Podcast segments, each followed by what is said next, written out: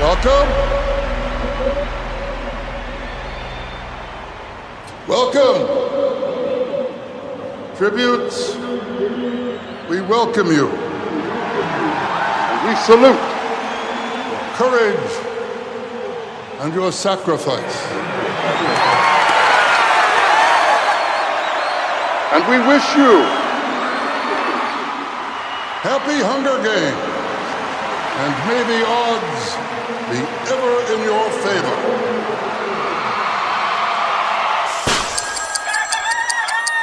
Rapadura Cast, o podcast do portal Cinema com Rapadura.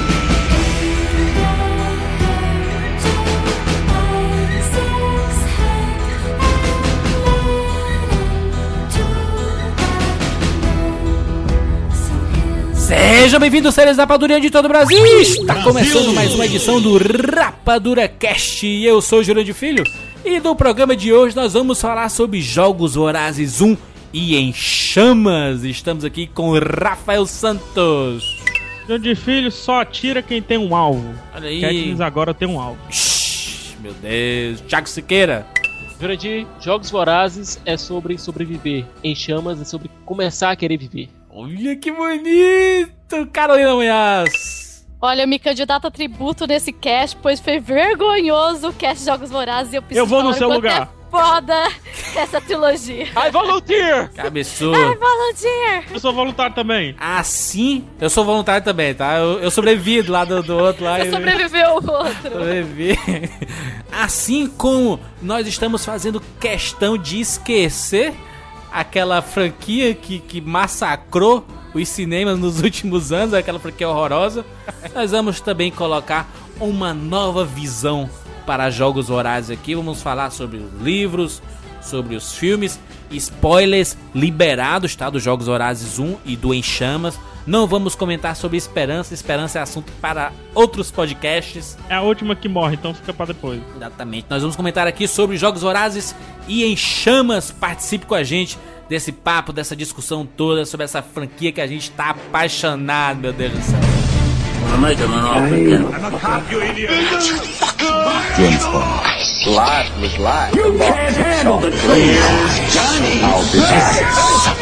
the Oscar goes to. Rapadura Cast.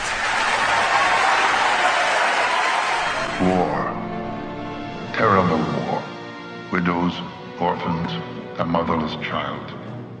This was the uprising that rocked our land. Thirteen districts rebelled against the country that fed them, loved them, protected them.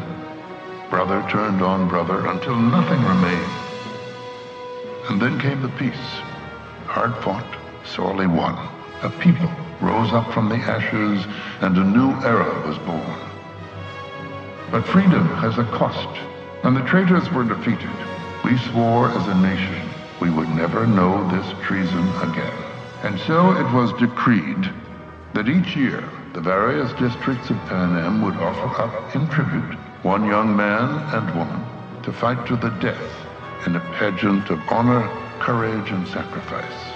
The lone victor, bathed in riches, would serve as a reminder of our generosity and our forgiveness. This is how we remember our past. This is how we safeguard our future.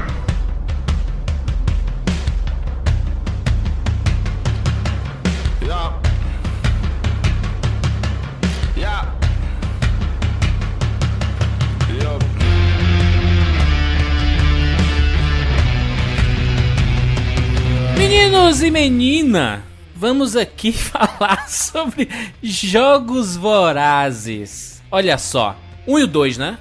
A gente não vai falar do terceiro, né? Esperança, não, né? Não agora, né? Acho que ainda Não não. Dá pra fazer um cast gente. especial, né? Olha, se você quiser viajar no tempo, mostrar os dois filmes pra gente e a gente falar sobre ele, beleza. É porque, Siqueira, o livro já foi lançado, tá? Uhum. É de conhecimento mundial que o livro já foi lançado. Não iremos falar sobre esperança neste programa, porque nós iremos fazer ainda dois Rapadura Casts para Jogos Horazes Esperança Parte 1 e Parte 2 lá na frente. Se você está ouvindo esse programa e esses filmes já foram lançados, ok. A gente comentou na- nas outras partes. Não aqui. Não aqui. Nós vamos falar aqui sobre o primeiro Jogos Vorazes e em Chamas. Primeiramente, vamos falar sobre os livros, né? Eu já, já comentei aqui várias vezes, e tanto aqui no Rapadura Cast, como no Twitter, no Facebook e tudo mais. Eu prefiro assistir primeiro e depois ler o livro, porque eu acredito que o filme não dá todos os spoilers do livro. O livro dá todos os spoilers do filme. Então eu prefiro assistir depois ler os livros. Aconteceu com O Senhor dos Anéis e aconteceu com Jogos Vorazes. Eu ainda não li Em Chamas, mas li Jogos Vorazes 1 depois que eu assisti o filme. Como é que aconteceu com vocês? Vocês leram antes, depois? Como é que foi Rapaz, tá aí, Júnior, de boa pergunta. Eu não tô lembrando agora o seu. Não. Eu li primeiro o livro, metade do livro, assisti o filme, o primeiro filme, e depois do filme eu terminei o livro. E interessante isso que tu falou, eu concordo, mas eu não concordo com relação a Jogos Vorazes. Porque as mudanças são tão poucas, assim, são quase detalhes. É um personagem que participa de uma cena e eles trocam por outro personagem do elenco principal, sabe? É um, é um detalhezinho, é uma pecinha do diálogo. É um, por exemplo, é o presente do, do, do broche, né, da, da Katniss. É um- uma pessoa que dá, no, no filme é é- ela, ela consegue e tudo mais. São detalhes tão pequenos que eu acho que se equipara, sabe, Juros? Entendi. Em jogos vorazes, tanto faz. Você lê o livro, assistir o filme primeiro e tudo mais. É a minha opinião. E tu, Carolzinha? Olha, eu sou diferente, eu sou tipo fangirl mesmo. Eu gosto de ler antes, às vezes, se possível, mais de uma vez.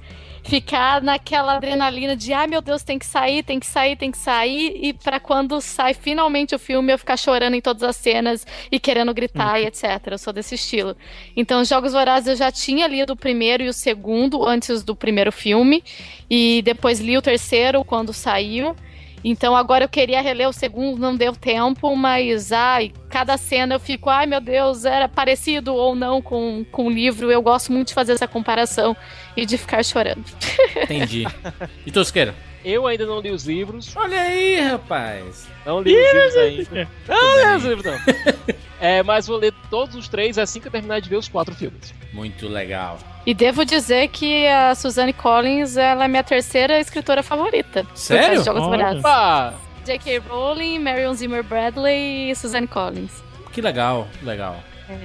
E a Suzanne Collins, assim, eu não li os outros livros dela, mas os Jogos Vorazes pra mim foi uma experiência, assim, incrível, fodástica mesmo, que eu, eu lia com tanto gosto, eu degustava, assim, cada palavra, eu sentia cada sentimento que a Katniss sentia, e que aí eu virei e pensei, ok, essa escritora é foda, meu, porque ela consegue me fazer sentir tudo que eu sentia com a J.K. Rowling, mesmo sendo livros totalmente diferentes, por mais que as pessoas gostem de comparar, assim, um ao outro. Tu falou da- das sensações que a gente tem com o livro. Quando eu li o primeiro Jogos Vorazes, eu, eu até falei, né, que terminei na metade do livro e fui ver o filme. E foi uma coisa que o primeiro filme não me passou tanto. O primeiro filme ele tem uma sensação de, de imediatismo muito grande, sabe? Tem que resolver, tem que sobreviver, tem que matar. Se não matar, morre. Se não morrer, mata. Bababá. Tem essa discussão. Mas assim, o livro ele te dá sensações um pouco mais pessoais para com os personagens que PH, pra mim o primeiro filme não dá. Hunger Games. Juras, eu entendo, eu entendo. Eu tô, eu tô querendo. Eu tô dizendo que, que o livro ele vai além disso. Entendi. É isso e mais sensações. É, é quase que um paralelo seu e da Katniss que, putz, eu, eu não entendo de, de estrutura literária, não entendo muito disso. Mas como é que a Suzane, como é que a Suzane conseguiu? É, é o senso de imediatismo que tem o filme, só que com, meu Deus, não aconteça tão rápido assim, senão ela morre. É porque a, a Suzane ela escreveu o livro em primeira pessoa, então você vê a visão da Katniss de uma forma muito forte. Você consegue entender todos os sentimentos dela, ela te passa isso. No filme, a gente já vê em terceira pessoa. Então a gente já vê a visão, às vezes, por exemplo, do Snow, que fica bem clara na, no Em Chamas, né? A gente vê o que está acontecendo ao redor. Então deixa de passar aquela mentalidade que a Katniss estava tendo no, no filme, no livro em si, entende? Eu acho que é por isso que a Suzanne Collins no- nos prende tanto na leitura. Mas eu, quando eu, eu assisti, eu assisti três vezes no cinema Jogos Vorazes, depois mais uma no Netflix. E assim, a primeira vez que eu, que eu assisti, eu saí assim, chorando que nem um bebê. Muito bom. Sério. E p- pra mim, das, das, das adaptações é, cinematográficas dos livros que eu gosto, pra mim, Jogos Vorazes é o melhor. Eu, eu, eu, eu gostaria de falar uma frase pra estourar balão, Jandir. Story balão. Lá vem. Eu posso falar a frase, a frase da camisa. Por favor. A adaptação de Jogos Vorazes enquanto adaptação. Eita porra. Enquanto adaptação é melhor do que Seus Anéis. Jandir. Adaptação. Começou o show de hipérbole nesse cast que eu sei cross. que eu sei que vão vir milhões de hipérboles aqui. Todo mundo vai dar uma de Jurandir hoje. Agora, Carol, é, você que já tinha lido os livros, que tinha toda essa paixão pelo material, como é que você reagiu quando Gary Ross foi anunciado como diretor e roteirista do primeiro filme? Eu normalmente não fico tão preocupada antes quando anunciam um diretor, porque eu nunca me prendo muito a isso. É, eu sempre gosto de ver, ok, se esse cara foi selecionado para esse filme, tem um porquê. E a, a visão dele no primeiro filme, né, nos Jogos Vorazes, eu curti pra caramba. Aquela questão da câmera tremida, de estar seguindo assim, eu gostei muito daquilo. Eu entendo até porque agora o Francis está fazendo diferente, é uma, é uma visão do- dos jogos diferente, não tem mais aquela ação. Mas eu, assim, eu curti pra caramba, tanto a adaptação do roteiro quanto da, da parte de direção e filmagem. O Gary Ross, pra mim, ele foi um cara que tem uma carreira muito, muito eclética, mas que sempre soube lidar com histórias pessoais. É, mas é, mas é É. tudo história pequena, né? Eu não- Aí é que tá, Juras. É, se você pegar o A Vida em Preto e Branco, Pleasantville, você tem o quê? Você tem é, um casal, no caso de, ali no caso de irmãos, é, que entram num mundo que é totalmente diferente do mundo deles, um mundo onde tudo é, entre aspas, perfeito, e eles começam a, a alterar a ordem social daquele mundo através de suas ações. Isso dialoga muito com a saga Jogos Vorazes. Sim, sim. É o mesmo estilo, né? De pensamento. olhando por esse ponto de vista que a, que a Carol falou, também concordo com ela, hein, Siqueira? Porque. Porque o Jogos Horários 1 era o início de uma franquia. Então eu também, eu também não tava com essa expectativa, meu Deus, quem são os envolvidos que vão levar Eu- essa franquia. É, de forma alguma. Porque a gente não sabia o tamanho que ia ser Jogos Horários. Os livros podiam ser excelentes, mas tem tantos livros bons que as adaptações são umas merdas. Por exemplo, Sim. Eragon. Eragon é um livro muito legal.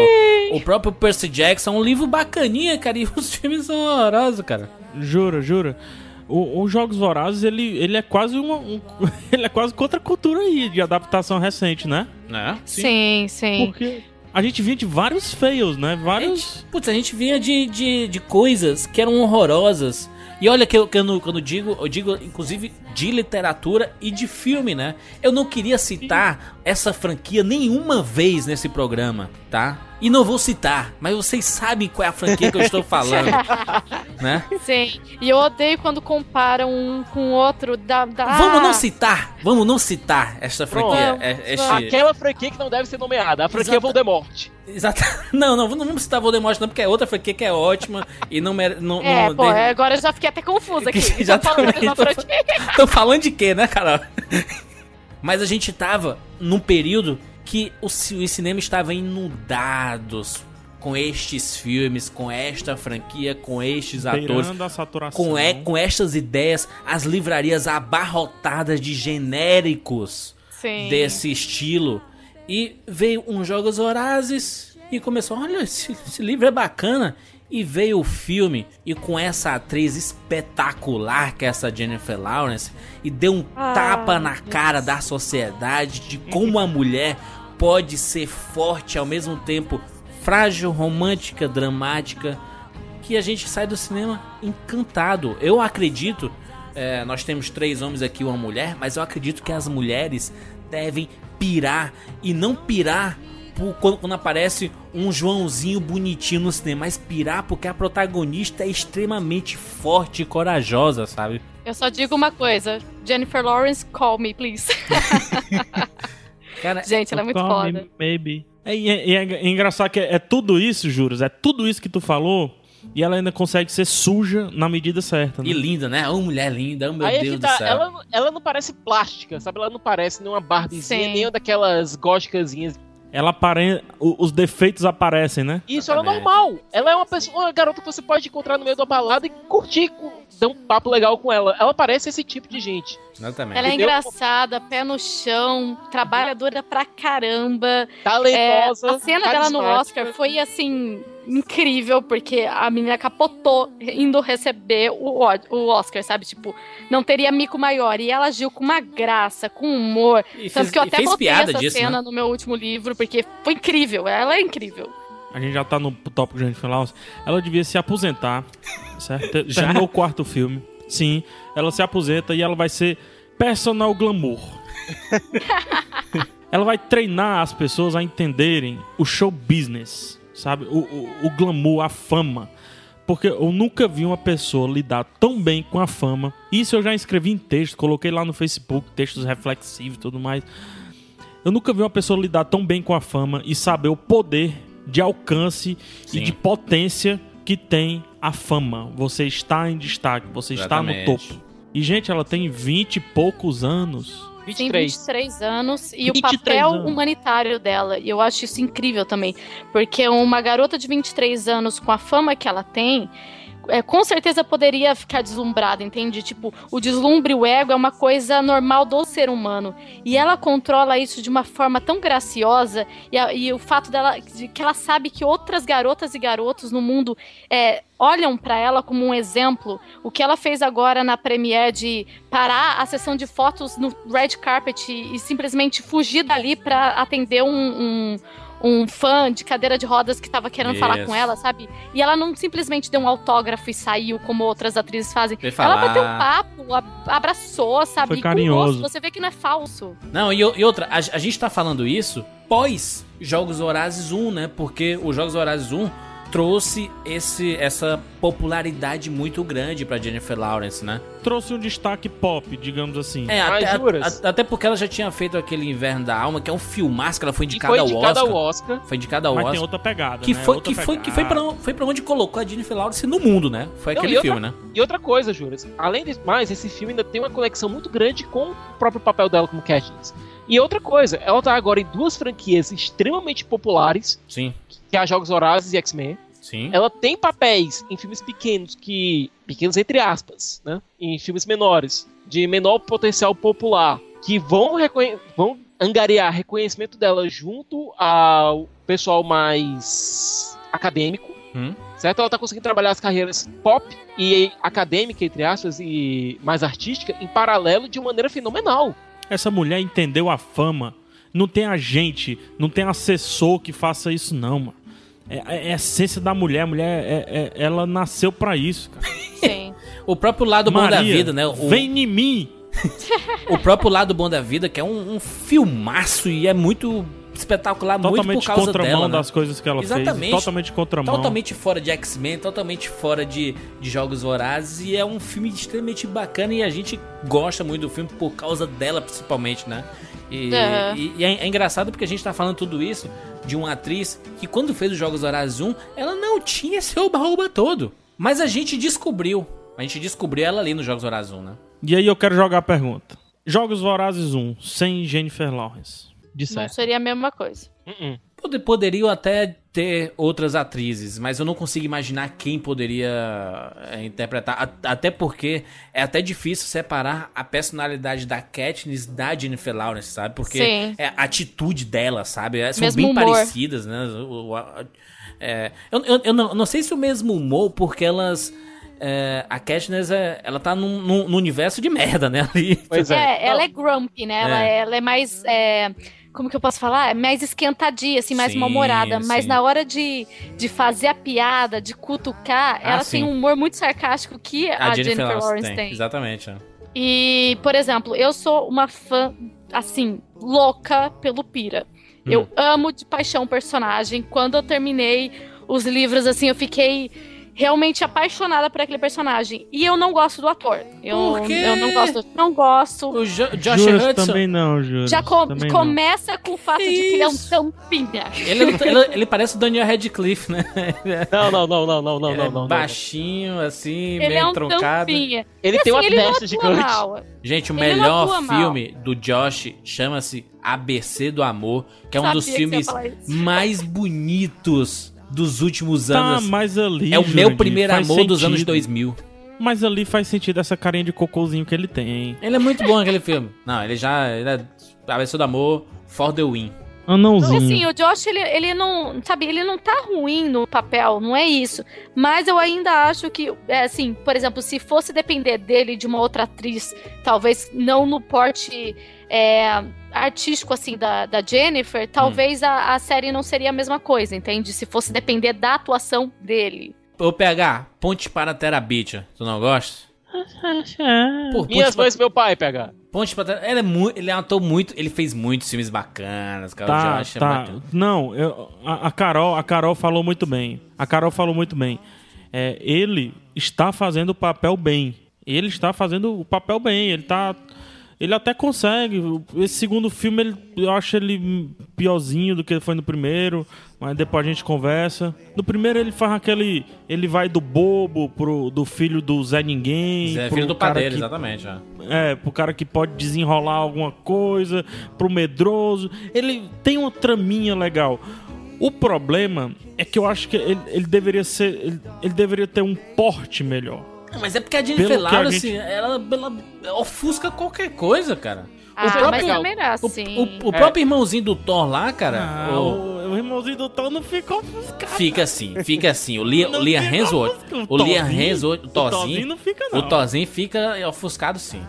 No Não, primeiro filme, sim, problema- mas porque também nem aparecia, Pois né? é, e É. no segundo filme também aparece pouco. E o Leon Hemsworth, vamos convenhamos, ele tá bem lá no papelzinho como Gale e tudo, mas o papel é pequeno, pelo menos nesses dois primeiros filmes. E ele deram contornada nas imitações que ele tem. Você, a gente tem que tirar o chapéu pro cara. Ele interpreta um corno. Quem de vocês interpreta um corno? Interpreta o E corno que ama ainda. Continua E amando. ele é o eye candy, né? Ele, a figura dele é pra ser o mais bonito e sexy. Isso não tem como, você olha pros dois, fica claro que o Gale é mais sexy que o Pira, né? Pô, Aliás, o agente Até eu que não entendo isso, viu? Eu Concordo. não, é Aliás, o depois da- de vocês comentarem do, do Thor, no último Ah, mas é da mesma linhagem. É da mesma É linhagem. não, é não, é não. É a mesma linhagem. Não é. O agente desses irmãos deve estar agora com um sorriso de orelha a orelha. Sim. O cara que agencia esses, esses dois meninos. Não, mas É esse- sério. Não, mas o Liam é muito fraco comparado com, com o Chris Hemsworth. Ele é um projeto de Thor, Porque o Jurandir. Chris. Chega lá. che- che- tá, dem- vai ter que malhar muito pra chegar lá, meu amigo. Porque Mas, por exemplo, a... o Chris é indo um pouquinho pra frente, o Finnick, por exemplo, nesse, nesse filme, o Sam, Muito bom. ele tem uma, uma atuação, um porte, que, por exemplo, no cartaz eu ficava, ok, ele não é o cara mais lindo do mundo pra fazer o Finnick. Mas na tela você fala, caraca, ele Postura, tem um né? carisma a lá Jennifer Lawrence. É, eu uma acho que ele fez um puta de um papel ali. Mas sim, acho que, acho que a gente tá avançando muito no, no- na, na história e já tá indo pro Em Chamas. Eu acho que a gente deveria voltar pros Jogos Horários Vamos 1. voltar. Porque uma das coisas mais interessantes, eu acho que foi o que fisgou todo mundo, é o conceito, né? O conceito dos Jogos Horários. Porque a gente tá num mundo distópico, né? Um mundo que não existe, mas totalmente identificável com o nosso mundo, né? Sim. É. O mundo pós-apocalíptico, tá, de alguma, alguma coisa aconteceu, Uma está guerra. tudo destruído, aconteceu uma guerra. E tem todo um conceito de reality show que é o nosso conceito de hoje, Bom si. Sim. né? Até mesmo o nome Panem é uma contração de Panem et Circenses. Exatamente. Pan é o nome do, do país distópico, né? Lá que, que não existe lá, mas que é totalmente identificável. E é interessante isso, a Carol, putz, a Carol escreveu um livro do Sim. universo de reality shows, né, o Férica? Sim, sim. Mas, é, eu- inclusive, dá pra entender porque a Carol gosta tanto de Jogos Vorazes. É. Mas este conceito todo que é mostrado nos Jogos Horários, não só dos reality shows, mas se a gente pode resgatar até a época dos gladiadores, sabe? A forma que eles apresentam esses jogos vorazes é. É muito claro que o Siqueira falou, a questão do pão e circo, né? Vamos entreter o povo com este conceito, né? Vamos colocar essas pessoas para se matarem em prol do entretenimento, né? Não só isso, Juras. É, se você notar, toda a temática da capital, toda a temática de arquitetura, a maioria dos nomes, são todos tirados de, da Roma Antiga. Sim? Sim, sim. E até a ideia do livro veio para Suzanne Collins disso, de uma mistura que um dia ela estava assistindo televisão e aí ela mudou pra um canal e tava passando um desses reality shows, tipo Survivor da vida. Aham. E aí ela mudou novamente, tava tendo imagens de invasão no Iraque, de guerras, esse tipo de coisa assim. E aí teve aquele momento mágico em que ela conseguiu misturar isso na cabeça e pensar, poxa, tá aí uma ideia para um livro, entende? E não foi o primeiro livro dela, ela já tinha escrito já vários livros. Então é, é aquele, aquele estalo em que um autor consegue identificar duas coisas que poderiam funcionar bem juntas. Tem muita gente que. é, enfim, é, vai ser difícil criticar esse pessoal porque ele tem- eles têm um pouco de razão. Tem muita gente que fala que Jogos Vorazes não, não pode ser elevado a, a mais do que um filme normal, porque tem muitas referências ali, certo? Desde, desde sei lá, Battle Royale, Star Wars. Battle Royale, Super Star King. Wars, é, George Orwell, Big Brother, um pouco de Cidadão Kane, sabe? Ele tem tantas Muito referências que ele não Kane. pode... muito de Cidadão Kane. Tem, eu vou até trazer pra realidade. É, tem um documentário, quem quiser ir atrás, pode ir atrás, se chama Memórias do Chumbo, o futebol nos tempos do Condor, que passa na ESPN, que fala sobre a ditadura e como o futebol era utilizado como massa de manobra para a ditadura, para a política da ditadura e tudo mais. Isso é real, esse Memórias do Chumbo, sabe? Isso é palpável, isso aconteceu. Eu não gosto quando as pessoas é, não conseguem justificar o sucesso de uma coisa ou querem justificar que o sucesso de uma coisa não é válido porque existe outra coisa parecida. Sim, sim. Eu acho isso. Eu acho que a pessoa não se permite a gostar de algo é, quase como sendo uma monografia daquilo que você gosta, quase como uma tese de mestrado daquilo que você gosta. Porque se você for, se eu jogar aqui na mesa, por exemplo, todo mundo aqui vai fazer um filme. O filme é sobre podcast. Todo mundo vai fazer filme quase igual, muito parecido, mas as diferenças, o que o Jurandir aponta, o que o Siqueira aponta, o que a Carol vai apontar, é que fazem a gente querer assistir todos os filmes. Sim. Por exemplo, até o Dracon sempre comenta que é, o que as pessoas aos poucos precisam compreender é que a nossa geração é uma geração muito diferente das outras. Por quê? É uma geração que nasceu conectada, que tá o tempo todo na internet recebendo influências de todos os lados, que tá muito gringa mesmo, porque é fácil você ter cultura americana, cultura de outros países, japonesa e etc. Então, hoje um livro, ele não é mais o mesmo livro que alguns anos atrás. Se, é, se existe uma referência, essa juventude capta, tipo, num segundo e gosta disso, porque ela se identifica. Não é uma literatura, às vezes, que esconde a realidade dela, ela mostra na cara mesmo. É, é uma geração que tá o tempo todo assistindo reality show, desde esses eh, survivors da vida que você passa no, no seu limite, né? Que você mostra o limite humano, até, por exemplo, um UFC, que é, que é uma luta, né? Que É um você vê duas show. pessoas. se- é, é praticamente um reality show. É, tem até o reality show deles, né? E até um The Bachelor, qualquer coisa assim. Essa geração tá acostumada com isso. Então, por exemplo, é, até como escritora, essa parte de referência eu gosto muito de utilizar por conta disso, porque essa juventude já tá acostumada com isso.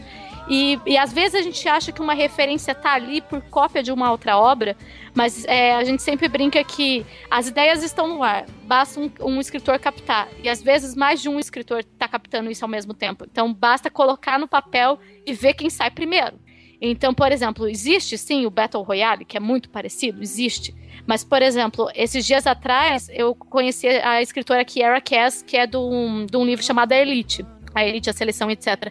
E é, ela, o- quando eu li o livro, também é de reality show, e pra mim ela era uma fã de The Bachelor. É uma menina que tá participando em, um, em uma seleção de garotas pra ficar com solteirão cobiçado, que é o príncipe.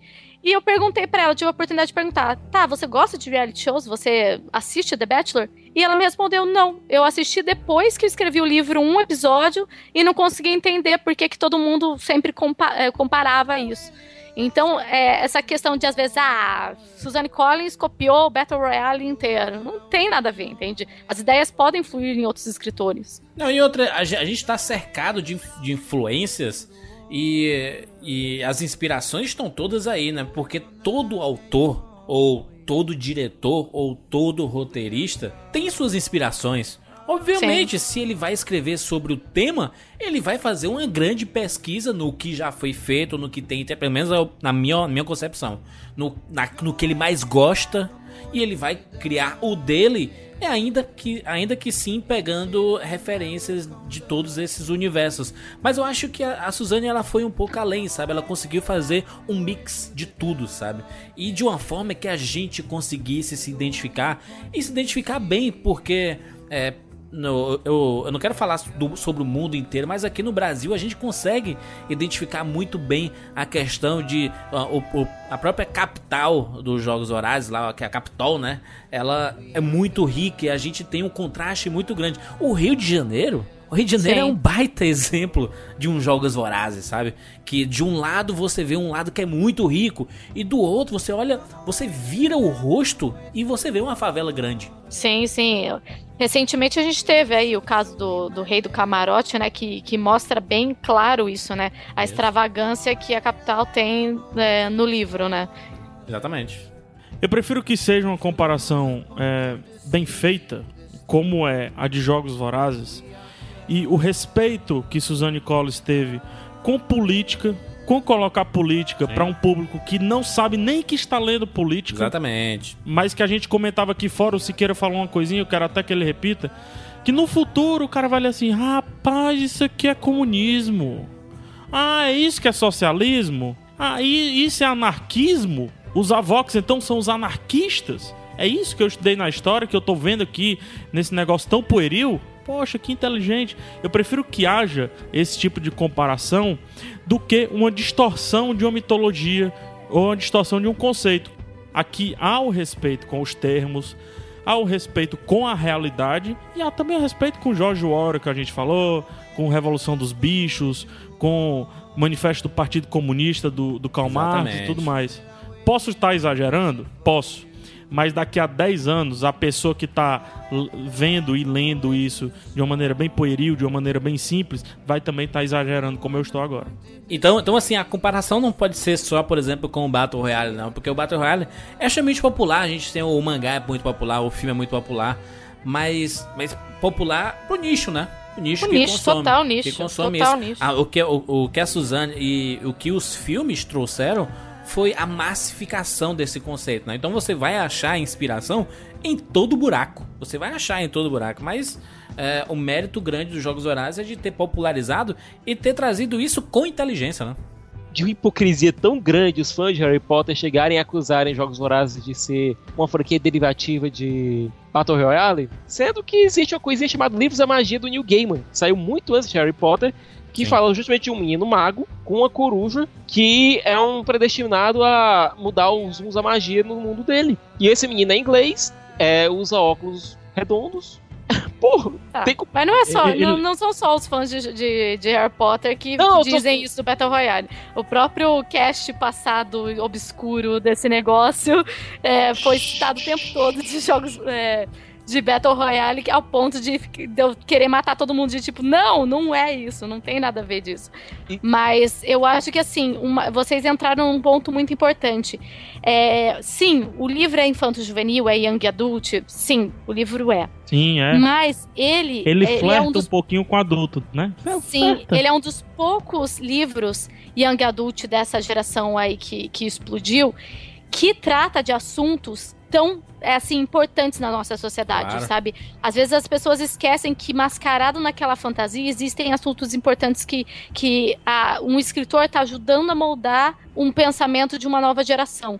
Então a, a Suzanne Collins mostrou uma forma da sociedade e da, da luta do bem e do mal, da- do rico e do pobre nesse livro, que não estava se existindo antes. Então, isso é, assim, é por um dos motivos de, de eu gostar tanto da literatura dela. Muito bom. Carol, só uma coisa. É, eu já falei várias vezes aqui no, em casts anteriores é que Star Wars, Guerra nas Estrelas, que eu sou velho, É, é, Guerra nas Estrelas foi minha porta de entrada pro cinema. Foi a partir dali que eu fui atrás de Akira Kurosawa, que eu fui atrás de Sérgio Leone.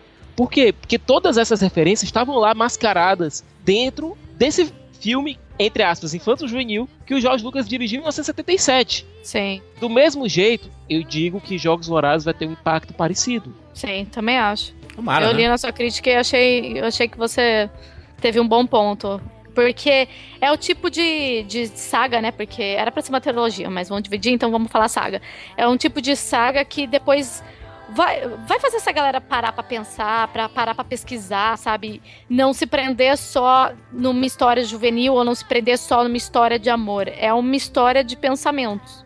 Só pra você ver como a, a origem, se você for buscar a origem de qualquer coisa, sempre tem alguém mais velho, sempre tem alguém mais estudado ou que teve um pouco mais de experiência que tem uma origem pra chamar aquilo que você gosta de cópia. Então tem que ter muito cuidado em chamar tudo de cópia e principalmente aquilo que você não gosta. Porque se você for pegar Battle Royale, eu indico algo que foi escrito em 1900 1846, tá? Que se chama ideologia alemã, Friedrich Engels e Karl Marx. Então, é muito antes de Battle Royale. E olha que coincidência, é igual. Now, the time has come for us to select one courageous young man and woman for the honor of representing District 12 in the 74th annual Hunger Games. As usual, ladies first.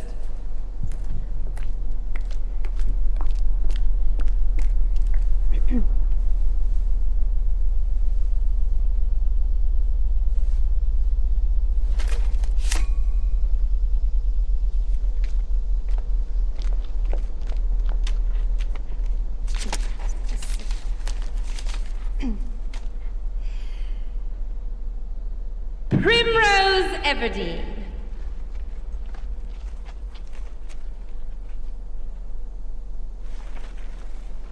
Where are you. Come on up. Well, come on up.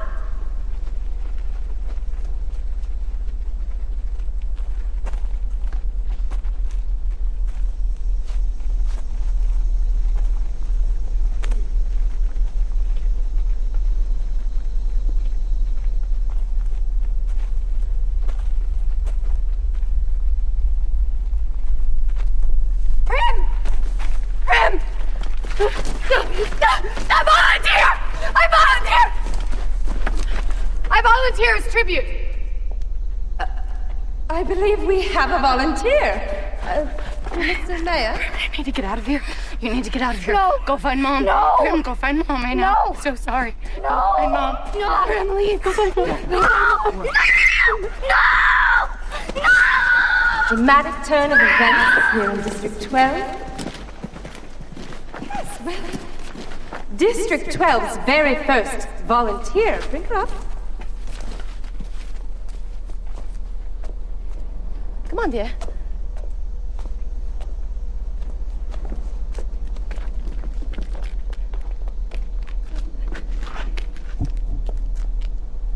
What's your name? Katniss Everdeen. Well, I bet my hat that was your sister, wasn't it? Yes. Let's have a big hand for our very first volunteer, Katniss Everdeen.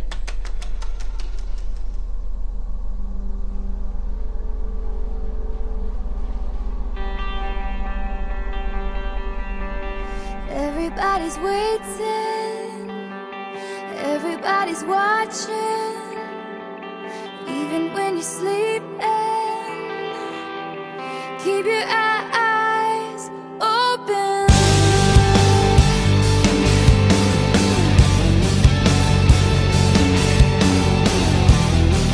O universo de Jogos Vorazes, ele, obviamente, ele não mostra pelo escopo é, maior, porque ele quer focar no que vai acontecer, né, no, no- na capital e mostra os distritos, né, porque o país é dividido em distritos, né, são 12 distritos, todo ano acontece estes Jogos Vorazes, cada distrito indica é, dois, indica não, são selecionados dois, dois representantes de cada distrito, né, um homem e uma mulher, né, no, por, por um sorteio lá e tudo.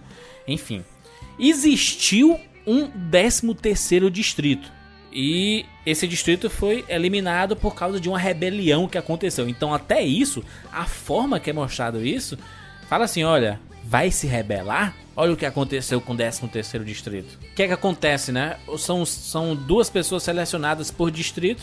é, no, no caso, dão 24 pessoas, né? E essas pessoas vão batalhar em uma arena e só um vai sobreviver e vai ser o grande vencedor desses Jogos Vorazes, né? Pessoas não, jovens. Jovens, né? Normalmente jovens sem experiência, entre aspas, né? Porque tem uns que já se indicam, né? Já, já sou matador, assassino aqui, sou especialista e vou me indicar para ganhar esta edição.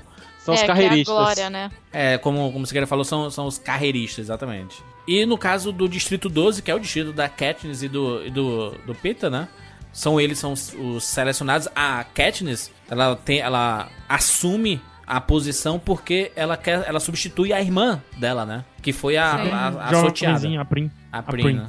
E é até bonita a cena, né? Ela, não, eu, eu, me, eu me voluntario e tudo mais. E pronto, ela assume e ela vai, ela passa por todo esse treinamento até começar os Jogos Vorazes mesmo, né? A competição. E é interessante porque é, a gente tá tão cercado por esse universo de falsidade que existe nos reality shows que a gente vê tudo isso no filme, né? Que é tudo uma jogada, verdade. to- uma olhada, uma- um comportamento, um sorriso faz uma diferença. Uma criação de um casal em um reality show faz a diferença, né? Os patrocinadores, tem um esquema de patrocinadores lá, né? Durante os jogos, se, se se os patrocinadores gostarem de você, eles vão doar verbas e, e você pode receber é, munição, é, medicamentos, alimentos durante o próprio jogo, né? Por causa Sim, disso, sim. né? E esse conceito é muito interessante. Então a gente que já assiste, já assistiu muito Big Brother, o Survival e tudo mais, a gente, é, a gente se comporta como público, né? Porque a gente já, já viu muito isso. Então a gente sabe o que é que a gente gosta de ver, né? É, e sem contar que assim, é, às vezes as pessoas ficam pensando assim, poxa, mas a realidade dos jogos vorazes, assim, nunca que a humanidade ficaria quieta assistindo uma- um massacre desse na televisão. Pior que não, gente. É, é um negócio que não é tão gente vê isso, distante do nosso futuro se continuar dessa forma, entende? É, se você, se o governo e as pessoas ao seu redor acostumarem com o ideal, você pode até no- dentro do seu cérebro não concordar com aquilo. Mas uma hora ou outra você se faz parte disso. Você acaba assistindo ou participando de alguma forma. Então é isso que, que eu acho que ela moldou de uma forma tão interessante de como que todo mundo ali tá aceitando um, um jogo tão violento como, como, como esse e como depois essas pessoas vão conseguir quebrar e se rebelar contra isso, né? Em 2009, 2010, teve a invasão ao Morro do Alemão. Sim. Vocês se lembram? O que é que nós fizemos daqui, nós que estávamos de frente pra TV? Assistimos a galera matar Assistimos, lá, tweetamos, Vocês piramos. lembram bem das cenas, né? Sim. Um helicóptero, um atirador de elite, Alvejando, matando o cara derrubando, a campo aberto. Um por um. puf, um por um. E o que é que a gente falava nas redes sociais? Olha aí, matou É, mais um. derruba, Ei, derruba, matou derruba o vagabundo. Derruba, pega o cara. Fugir um, um por ali, fugir um por ali. PH, nesse caso tem uma diferença. Enquanto do que aconteceu com a invasão do alemão foi algo catártico, foi algo que veio mais de um sentimento de é, impotência que o povo tinha em relação à situação da segurança, da segurança pública, o que a gente tem nos Jogos Vorazes é uma alienação quase que completa. Você tá vendo ali é, pessoas de que nunca fizeram nada de errado, pessoas Aham. que nunca fizeram nada contra você, que você nunca viu na vida, Sendo que você vive num ambiente, pelo menos na capital, você vive num ambiente altamente utópico, é, que não existe crimes, que não existe doença, que não existe nada que venha ali causar nenhuma necessidade de cartaz. Uhum. E você tá vendo pessoas se digladiando ali para a sua diversão. Aliás, não só isso, não só para sua diversão, mas para provar que a sua capital, que você é superior a essa ralé. Esse é o grande objetivo dos Jogos Vorazes. A submissão desses 12 distritos em relação à capital. Não só desses 12 distritos, mas fazer com que essas, os habitantes desses 12 distritos se sintam inferiores aos habitantes da capital. É, eu acho que não é nem a questão tanto da diversão da capital, mas sim do controle, né? De Isso. mostrar que você é, que a capital então tem o controle do, de- do que pode, do que quiser com esses outros distritos, né? Uhum. É, é esse é o intuito dos jogos. Mas né? eu entendi o posicionamento do PH porque a gente se divertiu. A gente conhece o background da nossa realidade, a gente conhece o pano de fundo da nossa realidade e a gente conhece bem a nossa história. A gente não foi apresentada a toda a história de Jogos Vorazes. Mas, Siqueira, é, e, e juro, enfim, todo mundo.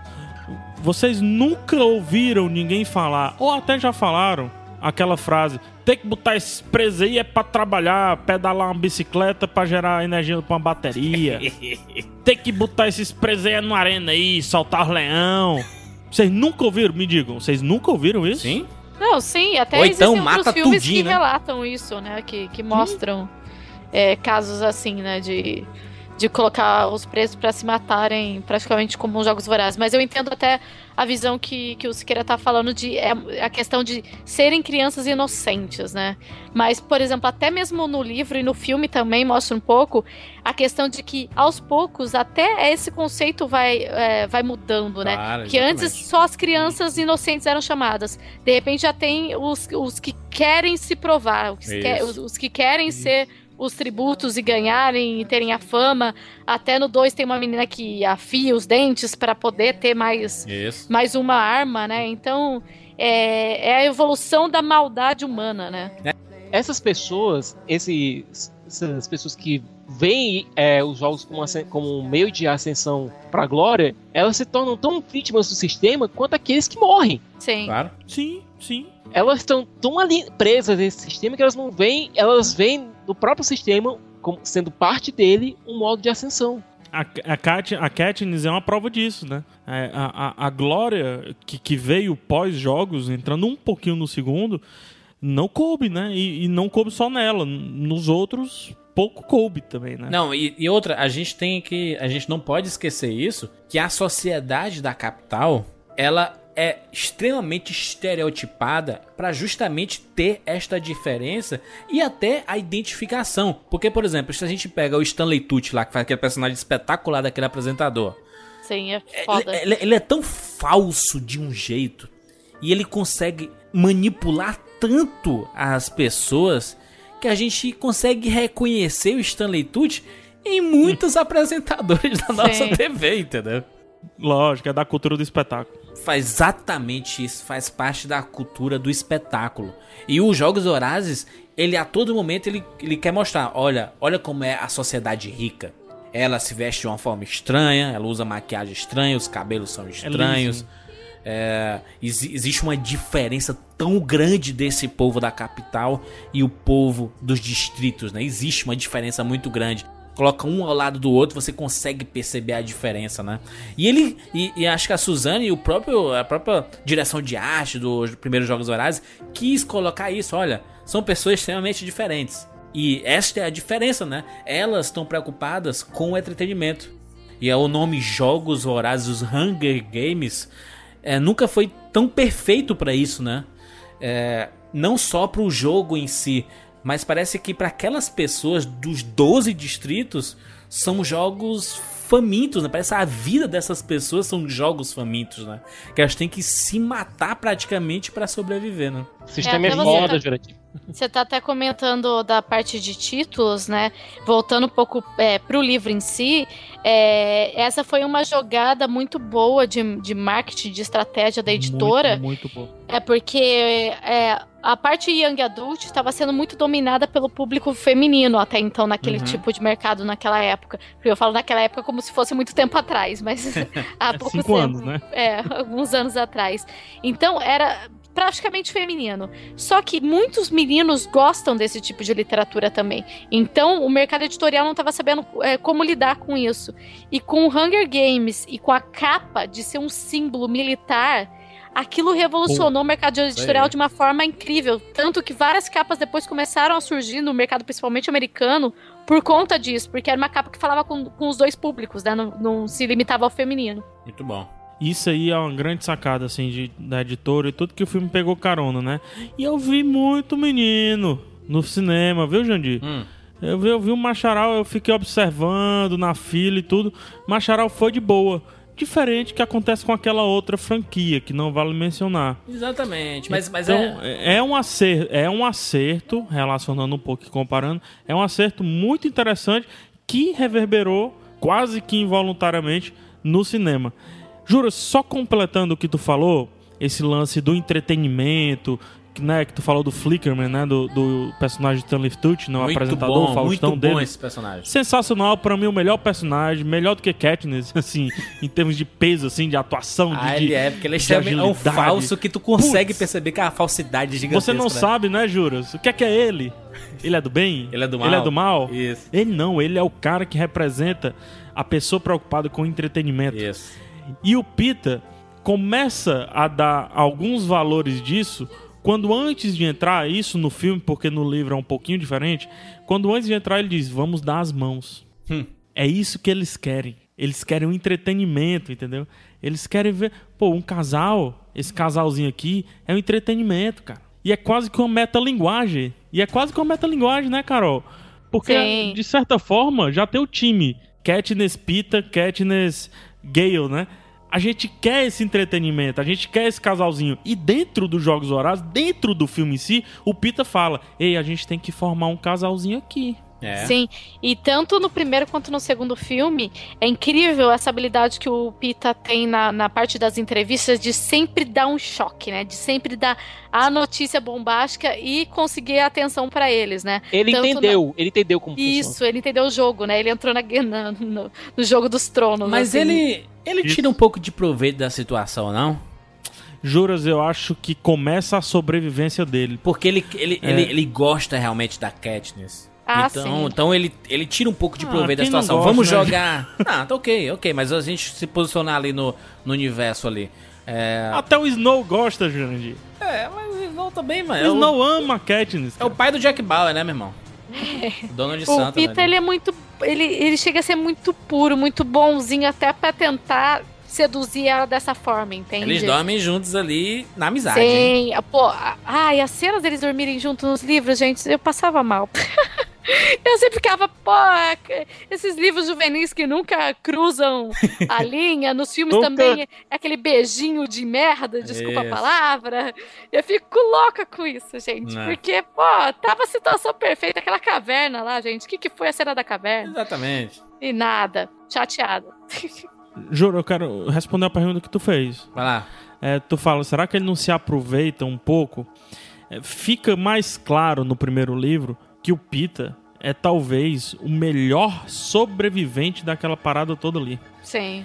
Enquanto que a Katniss sabe que é capaz, é, é, ela tem armas, ela tem subterfúgios de destruir uma pessoa, de matar Sim. uma pessoa. E todo, O Peter e todo sabe que mundo. não. E, e todo mundo coloca isso nela, porque ela, na- nas apostas, ela é. é no- nos testes, ela foi a melhor. Nas apostas, Jurandir, ela os pais do melhor. Pita, os pais do Pita falaram que a esperança é ela, não é nem Exatamente, o, o filho exatamente. dele, cara. Entendeu? Mas enquanto Mas ele é um jogador, Katniss- né, cara? Sim, e- aí é que tá. Ele é o jogador que muita gente dá como covarde. Então eu acho que ele não é um aproveitador. Hum. Ele é um covarde, não no mau sentido da covardia, tá?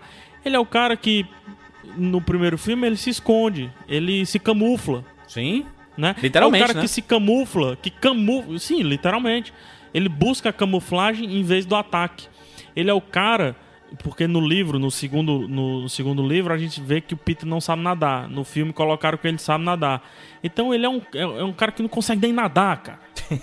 ele tá nos Jogos Vorazes, ele não sabe nadar, cara. Entendeu? O merda que ele deve se sentir em estar naquilo ali. E por isso que ele usa de camuflagem. Isso que ele fez, de dar a mão, me dá a tua mão aqui. Vamos entrar com a mão aqui, dá. Camuflagem, cara. Já começa os Jogos Vorazes ali. Fica mais claro no livro quando o, o Haymitch, ele fala que ele, ele dá um conselho para Katniss e Peter que é permanecer vivo. No filme, ele pede para os dois abraçarem a morte iminente. Aí. Né? No livro isso é um pouco diferente. Então fica mais claro que não é sobre matar ou é, matar ou vencer, é sobre sobreviver. Sim, sim.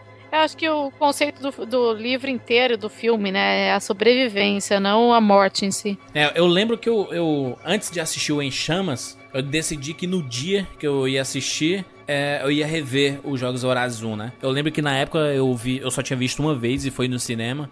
Eu lembro de ter saído satisfeito, de ter dado uma, no- uma nota 8 ou 9, se eu não me engano. E fui rever os Jogos Vorazes e lembrei como é espetacular este primeiro filme. Que quando eu acabei de ver o filme, eu mudei minha nota na hora pra 10. Sabe assim, eu, eu disse assim, puta que pariu, como é que eu dei 8 ou 9 pra esse filme, sabe, cara? Eu não sei se de um ano pro outro a minha cabeça mudou tanto, sabe? Porque é, foi uma surpresa tão grande deste filme ser realmente tão bom que eu falei assim, caraca, que filme bacana, cara, que filme rápido, que filme ágil. Não sei se é porque eu vi mais Jennifer Lawrence depois de Jogos Vorazes. Não sei se, é, não sei se a minha afeição com a atriz ou com os personagens tenham melhorado, sabe? Não sei se por saber que a franquia iria realmente acontecer, já estava acontecendo, porque quando saiu os Jogos Vorazes 1, se não fizesse sucesso, ia morrer no 1 ali, né? Não, não, não E teria franquia. Juras, e juras, aí é que tá. Que o Gary Ross e os produtores foram inteligentes foi fazer um primeiro filme relativamente fechado. Exatamente, cara. Se, se acabasse ali a história, ia ser um final satisfatório, embora incompleto. Incompleto como eu acho, por exemplo, o primeiro Matrix incompleto, sabe? Muita gente critica as sequências do Matrix, ai que meu Deus, não era pra existir e tudo mais. Mas vocês ficariam realmente satisfeitos é, com aquele final do Matrix 1? Só o Matrix 1? Sem, sem saber os desdobramentos daquilo? De, de, pô, o Neo virou aquilo pra quê, sabe? Quando é que ele vai enfrentar a- o sistema inteiro? Eu queria saber. Ao mesmo, tempo, ao, ao mesmo tempo que não sei por como as pessoas ficaram satisfeitas com o final de Exterminador do Futuro 2. Sabe assim, sim, beleza, final bacana e tudo mais, mas eu quero ver o futuro, eu quero ver o John Connor, e eu vi só no Terminator 4, que é um filme que eu gosto muito e muita gente critica. Então assim, eu sempre quero ver os desdobramentos disso. O primeiro filme, beleza e tudo mais, mas eu queria ver esse sistema ruir. Juras? Posso fazer uma pergunta pra você que pode não ter nada. parecer que não tem nada a ver com nada? Hum. É, o que, é que você sentiu quando você assistiu Guerra nas Estrelas pela primeira vez e o filme acabou? Certo? O filme acaba, o Luke explode a Estrela da Morte, o Darth Vader fica rodando lá na nave e eles ganham lá a medalhinha, certo? Hum. Que- Você sentiu que a história tinha acabado ali? Não, não, não senti. Mas o filme deu uma, deu uma fechada pra, Deu, deu. pra que você saísse do cinema. Sabe, Oh, legal, o bem ganhou. O final feliz, o bem ganhou e tudo mais. Mas você sabe que, que é muito maior do que aquilo, aquele universo todo, né? Até porque aquilo ali foi só uma batalha de uma guerra muito maior. Exatamente, exatamente. Então, assim, é, às vezes a gente critica injustamente sequências, mas é, é quase uma necessidade, cara. A gente quer saber, sabe? Ah, tem filme que não precisava de sequência? Tem filme que não precisava de sequência.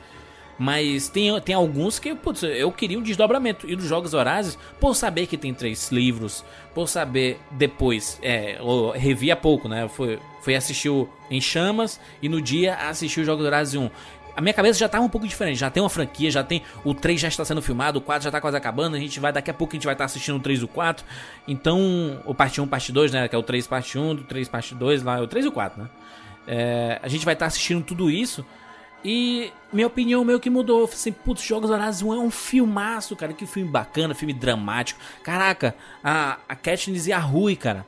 Que relação bacana. Você vê que a Katniss, ela não quer matar, tanto que ela fica na periferia da arena, sabe? E, e os caras têm um controle tão grande daquela arena que colocam fogo pra trazer ela pra pro meio do, da, da bagunça. Você vê que a Katniss, ela não quer matar. Você vê a evolução da personagem. Você vê que quando ela mata aquilo vira um trauma tão grande que repercute no segundo filme, né? Você vê ela, ela tendo aquele, esses lapsos de memória do da, da vez que ela matou aquela pessoa, né?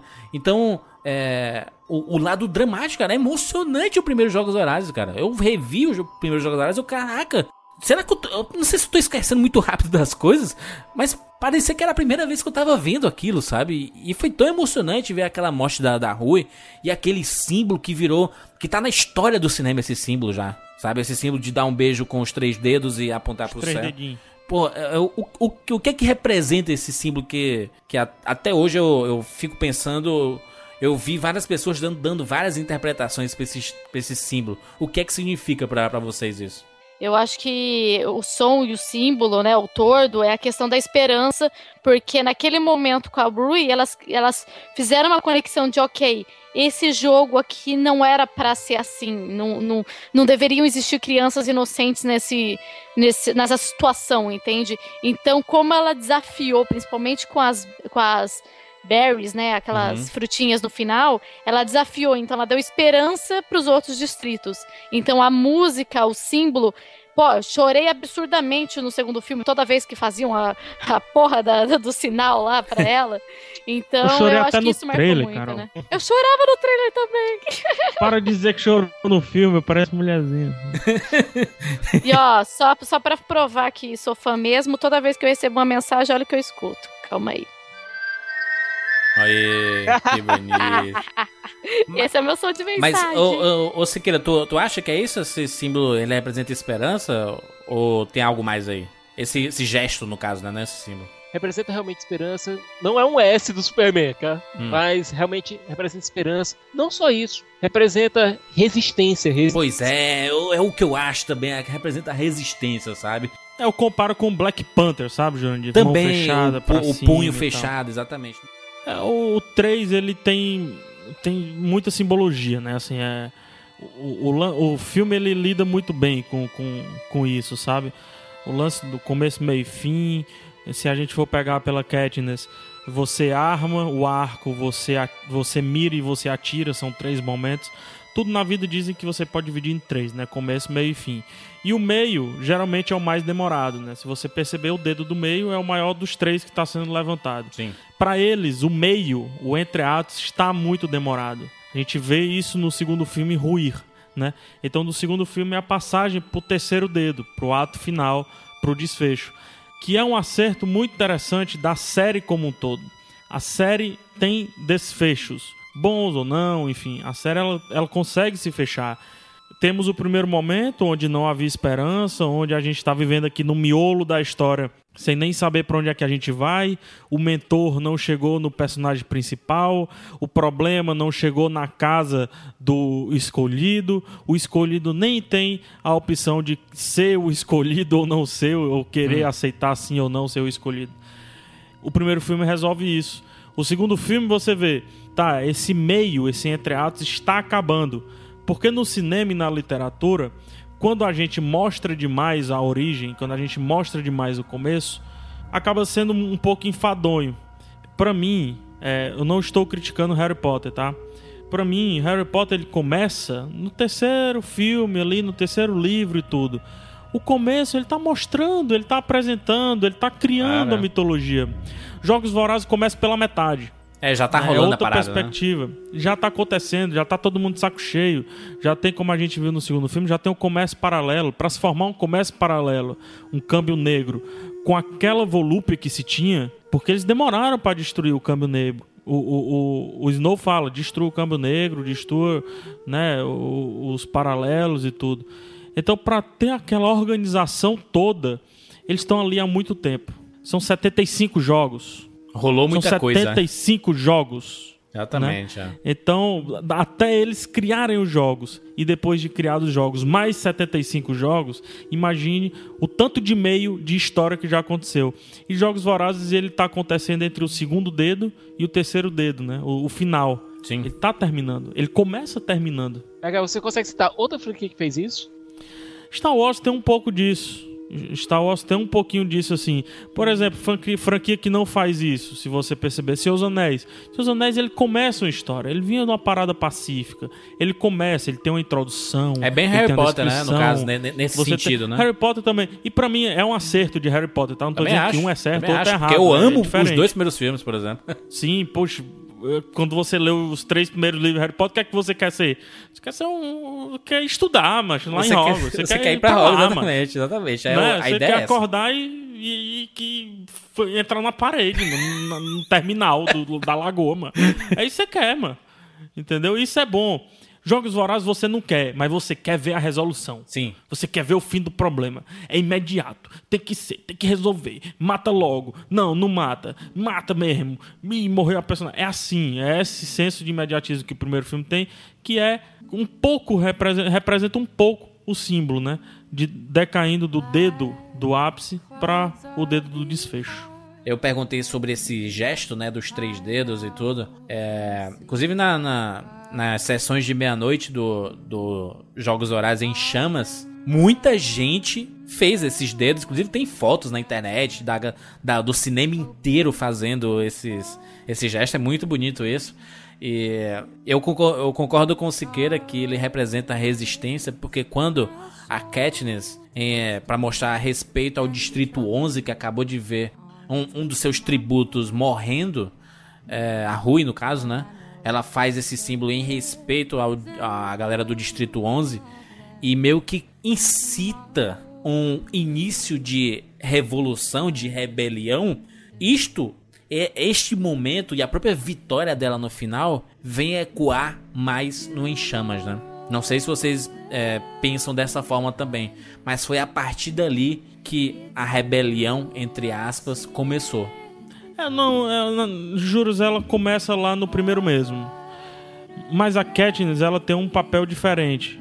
Ela, ela não, não, não sabe a importância dela ainda nisso tudo, né? Parece. No primeiro filme, pelo menos. Acho que até no segundo ela nem ainda no não segundo. entende, já. Ah, Não, até o, até o meio do terceiro, ela, ela não consegue se aceitar como líder, entende?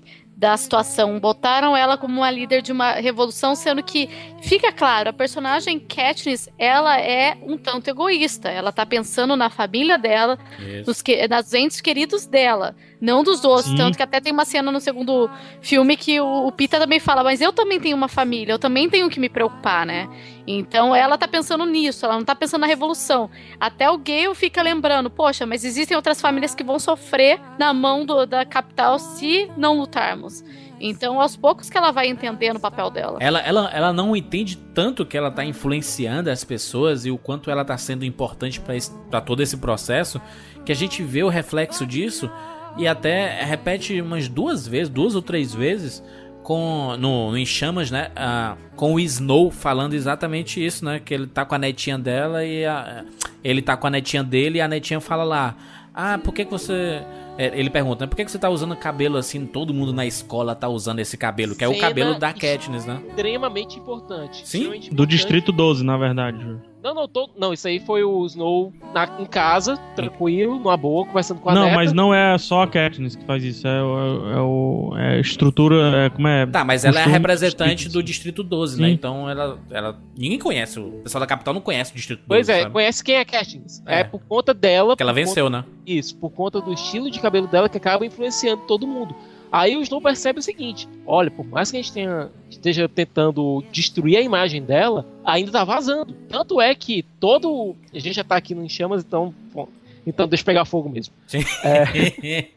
É, tanto é que toda visita que eles fazem nos distritos, eles tentam seguir o roteiro, mas o povo sabe que eles estão ali obrigados a seguir o roteiro e ficam gritando: falem o que vocês pensam. Falem o que vocês pensam. E os pacificadores vão lá para oprimir o povo. E quanto mais essa opressão acontece, mais o povo tenta escapar. O Snow percebe isso. O Snow percebe que enquanto ela estiver viva, ela vai ser um símbolo vivo de resistência. Quando vocês assistiram os Jogos Horários 1, o que, é que vocês acharam? Assim, na, na hora, assim? É questão de nota, de, de impacto? Eu disse que o primeiro filme. Ele é como você dar um mergulho de snorkel numa piscina. Só colocar a cabeça. Você sabe que o fundo tá lá embaixo. Mas você ainda não mergulhou de fato na piscina. Mas você sabe ali o fundo, onde é que tá. Você sabe que a piscina é funda.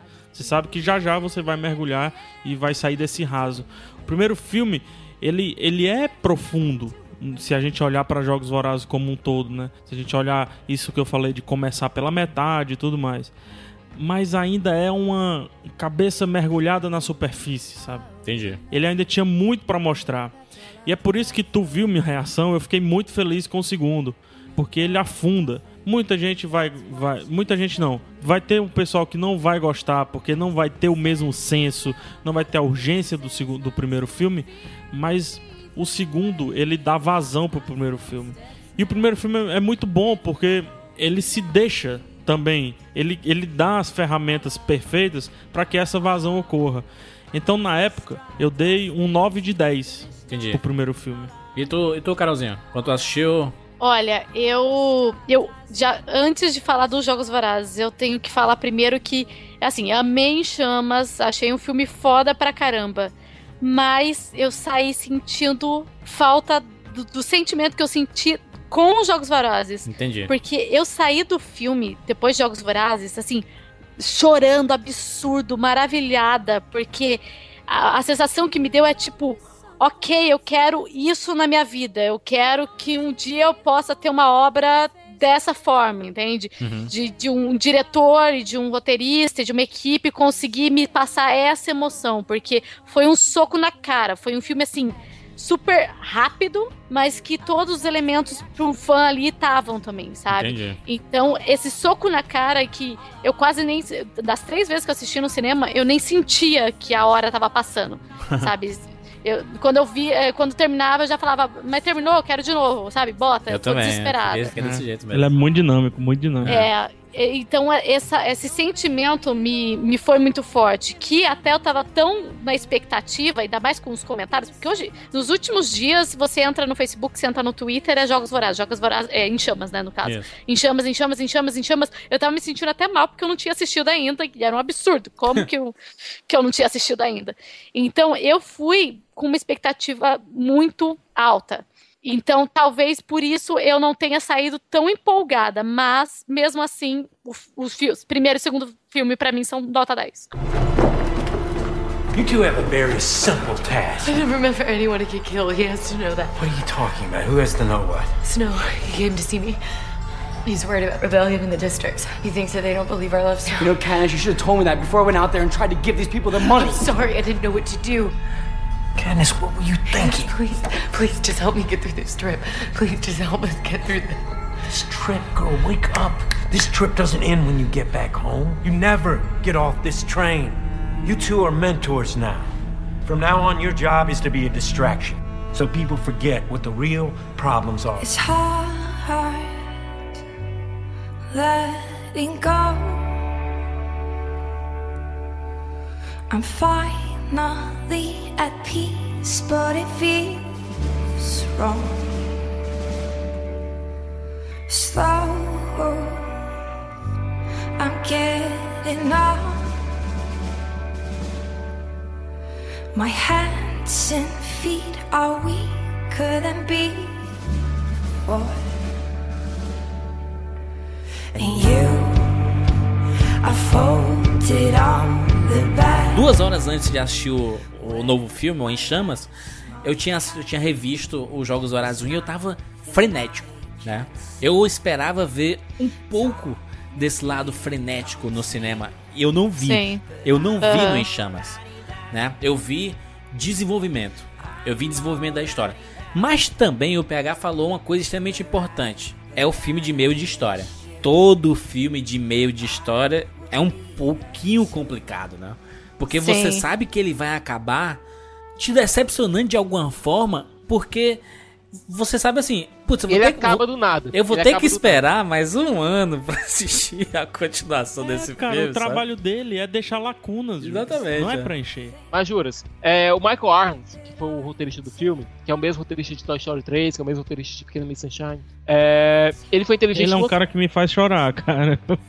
e que Porra. escreveu o primeiro rascunho do Star Wars 7. É, ele foi inteligente em alguma coisa. Ele conseguiu dar um belo clímax pra história, certo? Você não sai enganado pensando que a você viu um filme sem final. Você tem um clímax, você pode não ter uma conclusão, mas você tem um clímax. A estrutura do roteiro, eu não posso dizer do livro porque eu não li, mas a estrutura do roteiro foi muito, muito, muito corajosa e foi Sim. muito bem armada. Ela conseguiu colocar, primeiro, enquanto primeiros Jogos Vorazes, é, PH sabe disso, se você tiver um, alguma coisa correndo muito rápido em cima de uma, do oceano, ela consegue é, não afundar. Ela consegue não afundar, é, mesmo mais profundo que você não seja. Se você Sim. vier numa velocidade muito rápida, você não afunda. Agora, e foi esse o primeiro Jogos Vorazes. O primeiro filme foi isso. Ele passou rapidamente e você só conseguiu ver que o oceano pelo qual você estava navegando era muito mais profundo do que aquele. do que onde você estava andando, onde você estava pisando. Existia muito mais ali. Esse segundo filme, ele veio com uma missão diferente. Ele veio com uma missão de aprofundar e complicar ainda mais a situação daqueles heróis.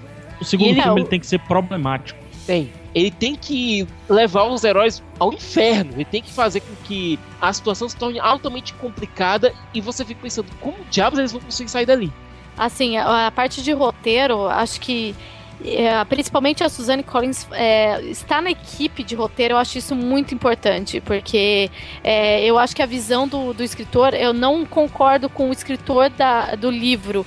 é, é, ser o, o roteirista total de um filme, porque são linguagens diferentes, mas eu sempre acredito que a visão do escritor junto na equipe vale muito a pena. E ela faz parte da equipe, né? A gente viu Então- agora no Conselheiro do Crime é, que às vezes um bom escritor, um bom romancista, ele não ele às vezes não é um bom roteirista. Sim, sim, isso fica claro. É, mas a visão dele junto na equipe faz a diferença. Que eu acho que, se- que era uma diferença que às vezes faltava da J.K. Rowling, por exemplo, entrando no, no roteiro do, dos Harry Potter, esse tipo de coisa assim. E a Suzanne Collins, ela, ela é, todas as alterações, por exemplo, o fato do Pira não nadar. Foi conversado entre ela e o diretor se eles iriam manter aquilo ou não. Ou, por exemplo, deles é, é, terem a noção do Distrito 13 antes ou depois. É, no, no livro é antes. E ela conversou e eles conseguiram chegar no acordo de ser depois. Então, esses detalhezinhos é, é, são essenciais. E sem contar que o roteiro do Em Chamas, existem frases que são idênticas, palavra por palavra, do livro.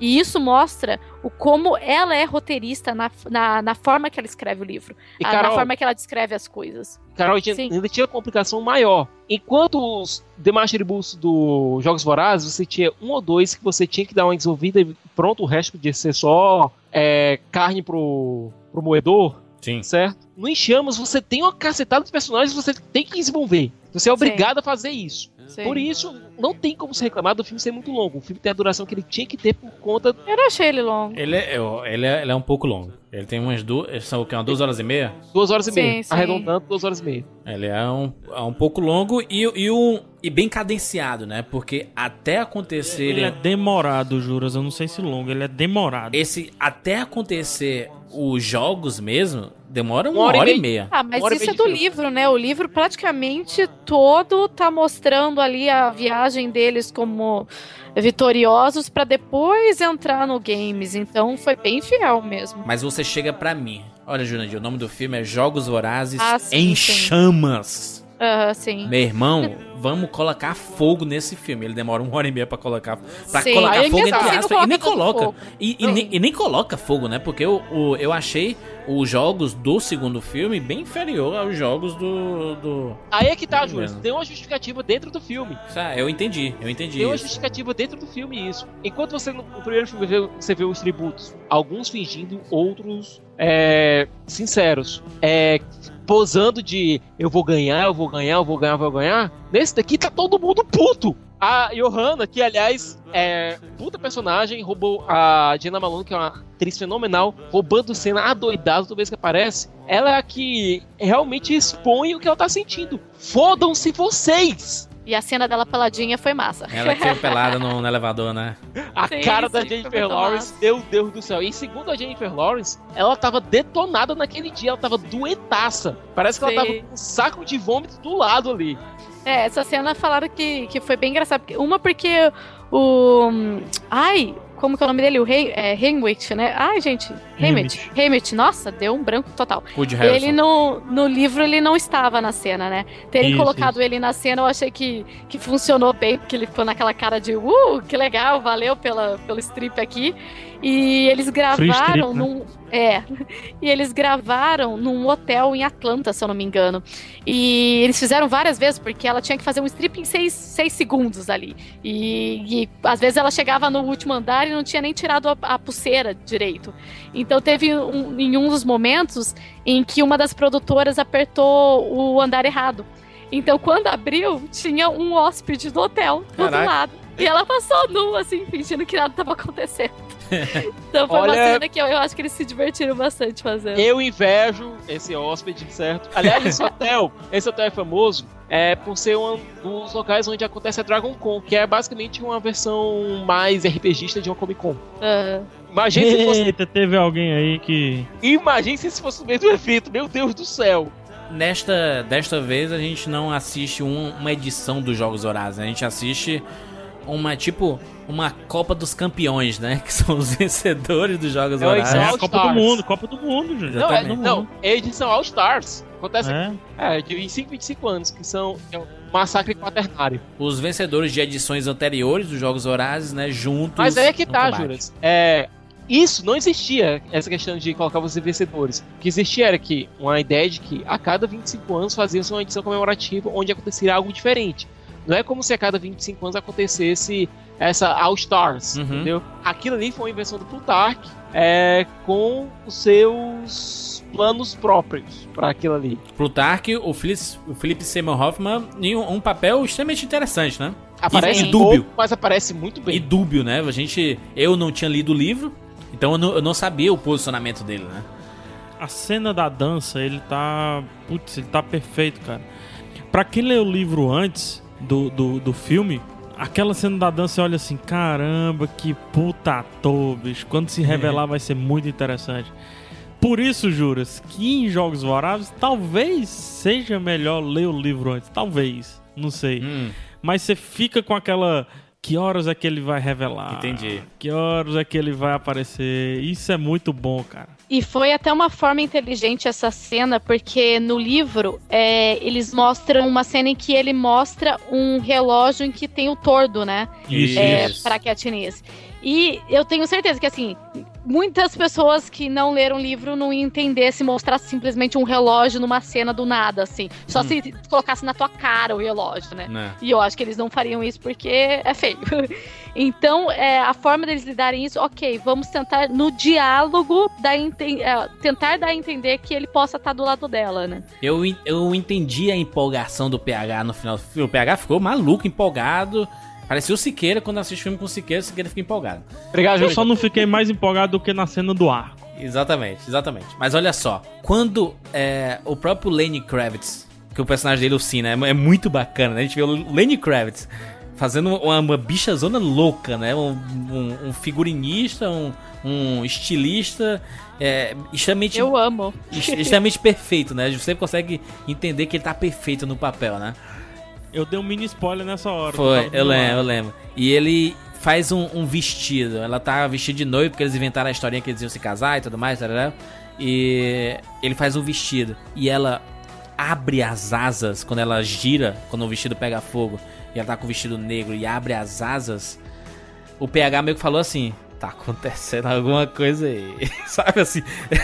ele, ele já tinha lido o livro, ele já sabia, né? Mas eu, eu comecei a perceber assim: opa, tem, um, tem alguma coisa acontecendo aí, meu irmão. Existe algum. Eu até, eu até trama. falei, Hum. juras, atenção do pássaro de, de, de asas abertas. Exatamente. Eu disse assim, putz, tá acontecendo alguma coisa. E quando a gente vê a, a revelação de tudo, você passa a dar muito crédito pra essa cena, porque ela foi lá atrás e ela. E, e você percebe que, aquele, que aquela trama veio desenvolvendo, né? Veio desenvolvendo até culminar onde culminou mesmo, né? Essa é uma cena que me desempolgou um pouco, porque no livro ela foi tão bem feita, tão bem feita, que eu fiquei toda empolgada. Primeiro que assim, é, eu tenho que aplaudir, assim, aplaudir, ó, palminhas. A Trish Somerville, que é a, figurinista principal desse filme, que ela é foda, assim. O Em Chamas tem as melhores roupas feitas ever. Então, tipo, o, o vestido de casamento dela ficou perfeito, ficou muito bom. Mas eu Alô. achei que a, a, a transição dela pra Tordo ficou artificial. Ficou um negócio que depois não, não, não casou tanto com, com a perfeição que todos os vestuários estavam, sabe? Sei lá, me desempolguei um pouquinho. É culpa da Weta Digital, tá? Sim.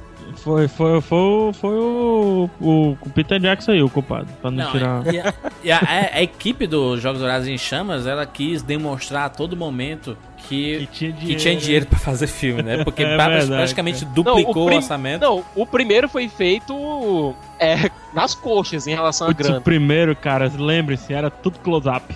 Era tudo close-up. Mas não tinha Era como. Eles não tinham como apresentar nada daquilo ali. Agora, É. agora o Francis Lawrence ele teve uma liberdade muito maior de câmera. Ele pôde mostrar realmente a opulência da capital. Coisa que era importantíssima pra esse filme. Não, eles duplicaram o orçamento, né, cara? Quando você duplica o orçamento é porque realmente a- as coisas Jurandir, vão melhorar. Jurandir, Né? Hum, entenda. O salário da Jennifer Lawrence no primeiro filme, sabe de quanto foi? hum. 500 mil dólares. E nesse segundo. 10 milhões. Delícia. É, aumentou um pouquinho, né? Aumentou um pouquinho, né? Bem humilde. Pois é, mas porque, como a gente viu, como a gente já disse aqui várias vezes, ela é o pilar de sustentação do filme Claro, todo. claro, claro. Ela, ela faz merecer esse valor. Até É pagaria a mais. viga principal, é. Só não vai virar um Johnny Depp, né? Que ganha 50 milhões, ou um, Tony, um Downey Jr. que ganha 50 milhões no filme, né? Porque, Eu ia falar de Tony Deus, Stark, não ia? ia falar Tony Stark, é. É porque Johnny Depp e Downey Jr. praticamente a mesma coisa no cinema ultimamente, né? Enfim. Um é o Jack Sparrow e o outro é o Tony Ih, Stark, enquanto a Jennifer Lawrence... É, enfim. Mas, Mas- vamos lá, Mas, outra gente, quando você discussão. pensa que é, só no Brasil, na estreia, rendeu 6 milhões de dólares. 10 milhões não é porra nenhuma pra essa atriz, entendeu? Claro. Sendo que ela leva o negócio nas costas praticamente, assim. Então, sei lá, acho que até merecia mais, hein? Agora, gente, o que, é que vocês acharam do elenco veterano? Porque, pô, a Amanda Muito Plummer bom. tava fantástica. Muito O, Jeff- o Jeffrey Wright, que é um ator que eu gosto muito. Muito bom. Cara, que é um cara fantástico em cada filme que faz, que sempre coloca- tem uma coisinha a mais. A, a própria, a própria Elizabeth Banks, lá que faz a, a F, né? Aquela maquiada, horrorosa, bizarra e tudo mais. Ela tá simpática nesse filme, né, cara? Tá simpatiquinha da, Putz, da ela equipe. tá sensacional, cara. Ela que me fez chorar com aquele negócio de ouro ali, fiquei com os olhos marejados. Ah. É, Eu, eu, cara, eu, eu fico tão feliz, cara, de Donald Sunderland, cara. Como é bom ver o cara atuando. Como é bom, né? Pai do Kiefer. E o papel dele é muito bom, né? E ele, inclusive, quando ela, quando ela, quando a Katniss e o Peter estão na carruagem lá, estão fazendo a apresentação lá na capital, a encarada que a Katniss dá no Snow e o que ele devolve de encarada também, né? Que é, é Momento impressionante. tenso, né? É muito legal, muito legal. Mas, mas, mas se a gente pular lá pros jogos em si e toda a estrutura que, que, que foi criada ali naquela daquela névoa, aquela névoa tóxica, aqueles babuínos lá no meio da, da floresta, aquela coisa toda ali. É uma parada meio Lost quase na praia ali, né? Tava É, a apareceu o fumaça. Jack- Previously, Apareceu o. Jack, o Hurley daqui a pouco ali. Mas foi interessante o, O Vincent, ninguém lembra do Vincent. do né, Vincent, né, o cachorro. Mas é, é, é interessante co- como foi o desfecho daquilo dali, né? Porque é, foi um, des- um desfecho quase apoteótico, né? Foi um desfecho quase Truman Show, sabe assim? De, de você quebrar o sistema, né? Quando ela pega aquela flecha e aquele atira pra cima e tá e os raios estão caindo e tudo mais, é muito espetacular ali, né? Como se desenvolve aquilo, né? Muito E a legal. pista foi plantada de maneira tão bacana. Sim. Lá atrás, lá no treinamento, foi plantada de maneira tão sutil. Sim. Você sabia que o campo de força ser usado de algum modo, mas não daquele modo. Exatamente. Sei, sei. A gente pode passar um- bem pro finalzinho? Pode. Só pra eu fazer um comentário? Claro. Então, é, eu gostei muito do filme em vários aspectos, é, só que duas coisas me incomodaram. Hum. Uma é na parte da entrevista em que o Pira é, comenta dela estar grávida, né? Sim. Vira e, e joga isso. No, no livro, você sempre tem aquele choque, né? Caraca, ele sempre consegue modificar. Eu acho que durante os jogos esqueceram completamente dessa fala dele. E, e era um tipo de fala que não dava pra, pra ser esquecida. Porque, pô, ela rolou de um barranco, entende? Aham. Ela foi queimada. Se ela tivesse grávida, ok. Teria que ter tido pelo menos um momentinho de colocar a mão na barriga ou Verdade. dele comentar alguma coisa. E isso ficou um pouco jogado. Ah, ela tá grávida e na semana seguinte, pronto. Daí. Não, até, é, Carol, até o próprio Hamilton ele diz: olha, garoto, boa ideia, não adiantou de porra nenhuma. Sim, mas mesmo assim, é, o- é, não foi cancelado o jogo, mas Aham. o público acha que ela está grávida. Então eles tinham que ter continuado a história. Não simplesmente ignorado. Ok, Verdade, ninguém verdade. caiu na história, então foda-se, você não tá grávida mais, entende? Teria desmanchado tudo ali. E no livro não é desmanchado. Eu achei que no filme ficou meio que, ok, jogaram por jogar porque estava no roteiro. No livro E- tem uma fingida, tem uma fingida, Sim, tem uma tem um- atuaçãozinha. tem uma atuaçãozinha do, da- da- do casamento, do filho, etc. Isso eu, eu não senti tanto. E a questão do final, quando dá o close total na cara dela, bem terminando o filme mesmo, em que ela começa é, a, a ter a raiva de eu vou querer lutar contra tudo e todos agora. Isso também foi algo do roteiro, porque no livro, até o terceiro livro, metade do terceiro livro, ela não se acha essa líder, ela não quer lutar contra o sistema, ela quer salvar a família dela. Ela quer salvar o Pira e a família dela, pronto. Então terminar com ela, tipo, naquela cara, ok, agora eu vou quebrar tudo, eu também achei que, que foi a mais no roteiro, entende? Mas, Carol, Carol, pro filme, pro filme, sem contar o conhecimento ah, sim, dos outros- dos funciona. funciona. Funciona. a gente não sabe funciona. como isso vai ser lidado no terceiro e no quarto. Sim. Eles provavelmente vão mudar alguma questão pra terem criado isso. Ela não vai ser mais aquela mimizenta que ela era no começo do terceiro livro. É, considerando que a, a Suzane tá envolvida, então ela aprovou isso, né? Então, Sim, então, aprovou. Então, assim, coisa- eu, eu acho, eu acho que pro. Porque como eles vão dividir o terceiro livro em dois filmes, eles já queriam deixar. Olha, a personagem já tá ciente da parada. Então vamos fazer dois filmes que tenham ritmos interessantes e não que seja assim, ah, ela vai descobrir ainda que ela tá com raiva só no terceiro filme, sabe? Não, vamos colocar logo aqui e terminar como o título do filme, né? Em chamas. Porque quando ela descobre assim, ah, não existe mais o Distrito 12, a cara, a transformação da cara dela é absurda. Você sai assim, caralho, eu quero sair daqui dando murro na cara de todo mundo, entendeu? E Só que ao juras? mesmo tempo, ela era a garota que até um tempo atrás estava, desculpa a palavra, mas que se foda pro Distrito 12 porque ela queria simplesmente pegar a família dela, o Gale, e fugir. Entende? Ela queria se salvar. Não, mas. então o que, que é, foi de diferente agora? Carol, no próprio filme mostra que ela se importa com o pessoal do Distrito 12. Não, Tanto ela se é- importa, isso é óbvio, mas ela não tava ao ponto de tipo, ok, agora eu vou ser líder dessa porra, entende? Não, ela, mas ela agora- começa isso depois. Mas agora ela entendeu o escopo do que tá acontecendo. Eu acho que a, Aham. que a cena quis dizer foi isso. Que agora Sim. ela entendeu a amplitude do que tá acontecendo. Isso, Sim, quando ela. Porque, é, porque antes era tudo pessoal, a minha sobrevivência, a sobrevivência dos meus. Agora não, agora ela entendeu que o negócio é bem maior. Aham, sim. Não, é, faz sentido nisso, principalmente na, na questão do roteiro do filme, né? né, até, até Eu, go- eu gosto das duas versões, Hum. tá? Eu até achei, Carol, que no livro, é, como é a visão dela, né? Como é quase que um diário, é quase que a mente dela. É quase não, é a mente dela em si. Ela, ela realmente não mostra esse furor com a- o momento. Ah, Eu achei bacana no livro, no filme, porque dá uma sensação. Eu, eu, não, eu não fiquei com essa sensação de agora eu sou heroína, eu vou vencer tudo e tudo, vou voar e tudo mais. Eu fiquei com a sensação. Eu fiquei com a sensação de.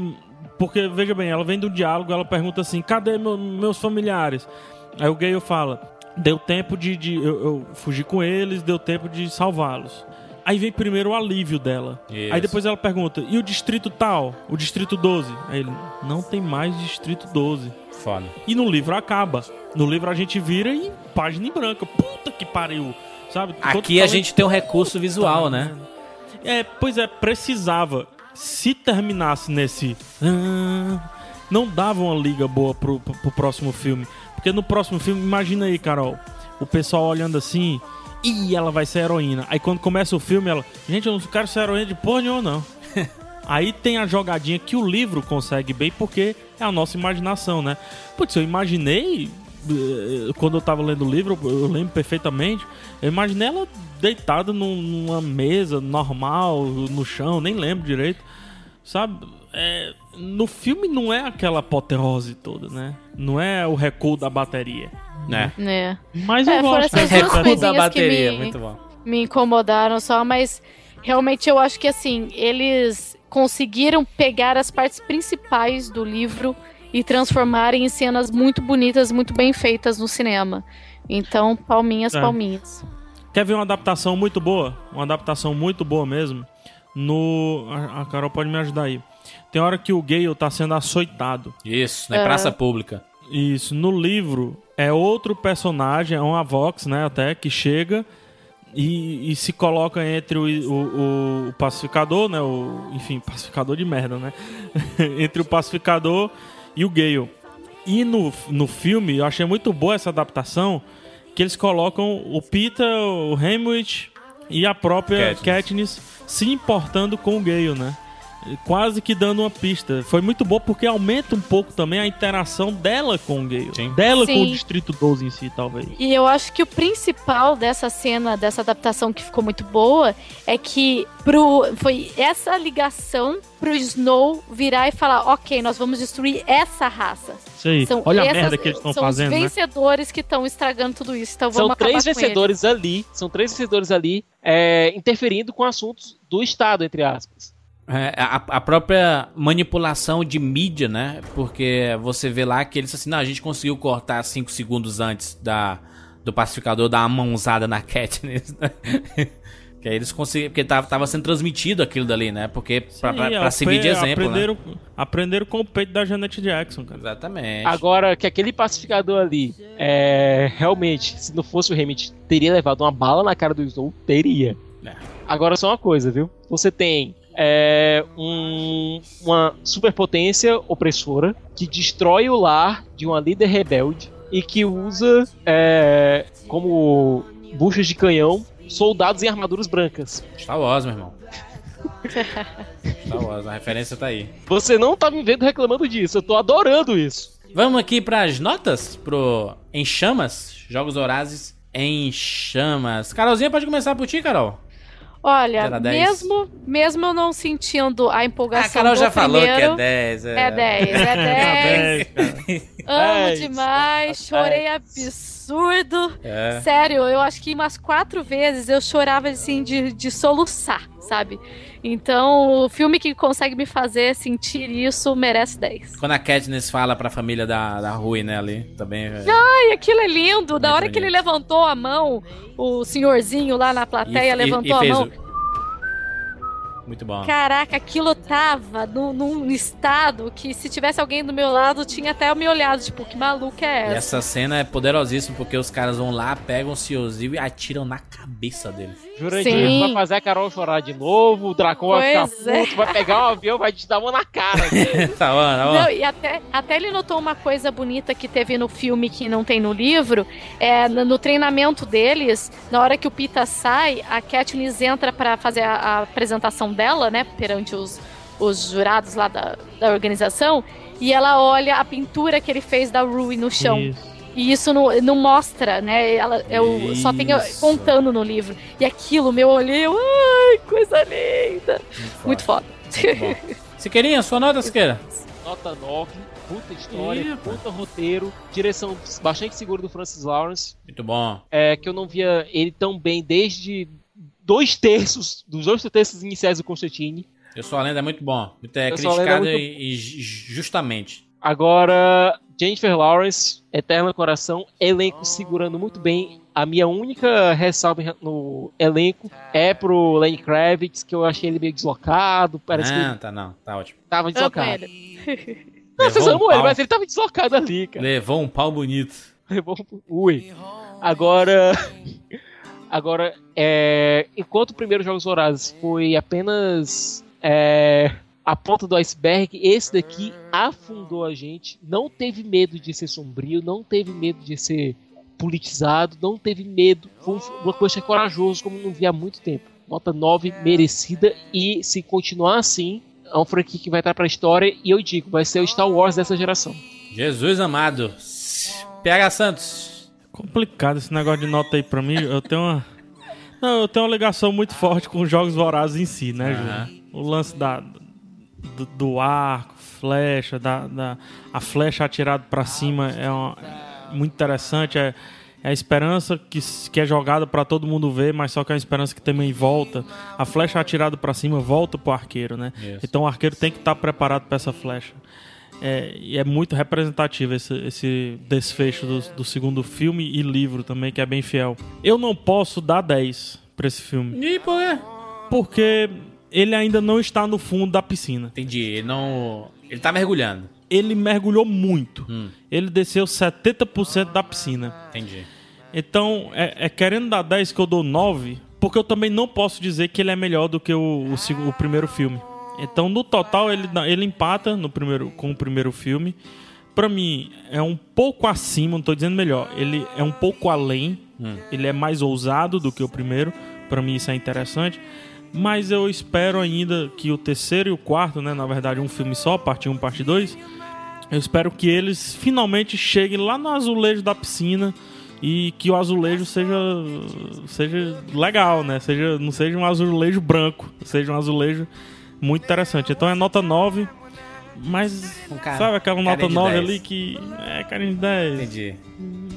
Carinha de 9, jeitinho de 10. Entendi. A minha, a minha nota é a nota 9, igual a do Siqueira, igual a do PH. Não igual a do PH, porque a minha não, não tem carinha de 10. Eu senti falta. Carinha de 8? Carinha de Carinha 8. de 8, quase. Não, não tô falando mal do filme, mas eu senti falta de um pouco lá do frenético, sabe? Eu queria, eu queria um pouco. Eu, talvez eu me acostumei mal, talvez eu, eu estava num ritmo diferente, né? Porque eu assisti duas horas antes do Em Chamas, eu assisti os Jogos Horários 1, então eu estava em outra pegada. Talvez eu queria um- alguma coisa parecida nesse ritmo. E, e, e, e achei que quando começasse os jogos mesmo no Em Chamas, eu ia ter um pouco disso e não tive, né? Achei que aquela personagem da Megs, que parece que é extremamente interessante no livro, ouvi muita gente falando isso. Ela não foi tão bem aproveitada no, no filme, né? A, a velhinha, né? É, mas eu acho que, assim, no, no Frigir dos Ovos, eu acho que é, continua sendo um, um excelente filme, um blockbuster da, das melhor, da, da melhor categoria, assim, sabe? Que orgulho é poder ver é, um filme com este poder atraindo tanta gente, atraindo a molecada e colocando uma mensagem diferente, colocando é, através de uma personagem extremamente forte. Né? Olha aí, cara, olha que legal, como é bacana a gente ter visto é, antes. É, Foi horroroso a gente ter visto o pessoal idolatrando uma personagem extremamente suicida, morta e psicopata. E agora as pessoas estão idolatrando uma personagem que é extremamente forte, corajosa, dramática e com, e com atitude de mulher mesmo, sabe? E que uma mulher que representa não só ó, a- a- o gênero mulher, mas representa a espécie, né? Os, o- os homens de uma forma geral, né, cara? O sobrevivente. É assim, exatamente. Então, assim, é, é- a Katniss, ela representa isso tudo e deixa a gente extremamente empolgado pra assistir é, Jogos Horazes. Esperança, assim como é o final do filme, né? O, o tordo abrindo as asas, né, cara? Uma mensagenzinha, Juras, que, que, o, que o filme deixa, até pra terminar com a Carol, uma mensagenzinha que o filme deixa é bem sutil e já tendo lido o terceiro livro, isso é mais aflorado e a gente vai ver isso mais na frente. O herói, o herói mesmo, o, o, o- líder, o cara que vai à frente, ele não se autoproclama, ele não se, ele não diz pra ele mesmo que é o herói. Não.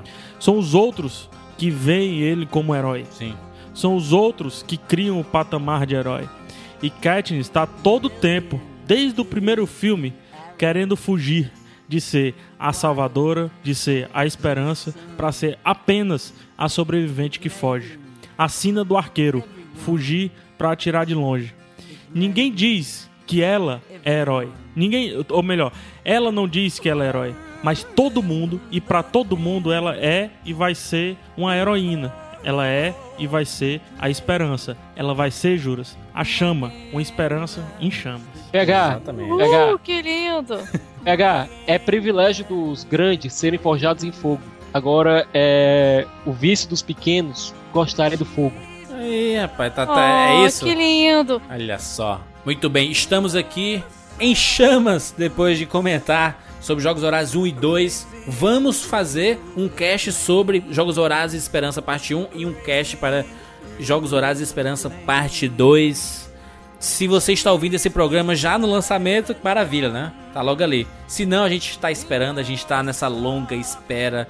Nunca, nunca foi tão longe 2015, nunca foi tão longe Oh, 2016, meu né?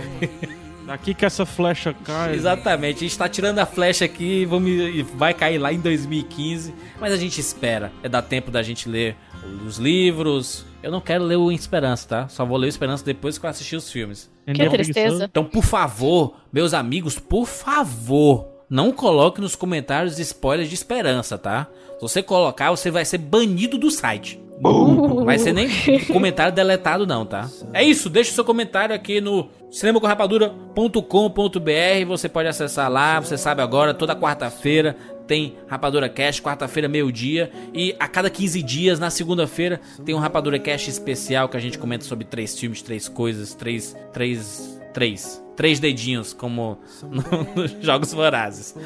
É isso? É isso? Tem mais alguma coisa, pegar? Não, né? De forma alguma, tô esperando a flecha cair. Tá certo. Mande e-mail pra gente lá no rapaduracast, arroba cinemacomrapadura.com.br. Siga a gente lá no Twitter, arroba rapadura. Curta nossa fanpage, facebook.com barra cinema com rapadura. Ou os nossos twitters, né? Nossos twitters, arroba Júnior de Filho, arroba PH Santos, arroba Thiago Seguira F e arroba Carolina Munhoz. Estamos todos espalhados por aí. Até Sei semana que vem.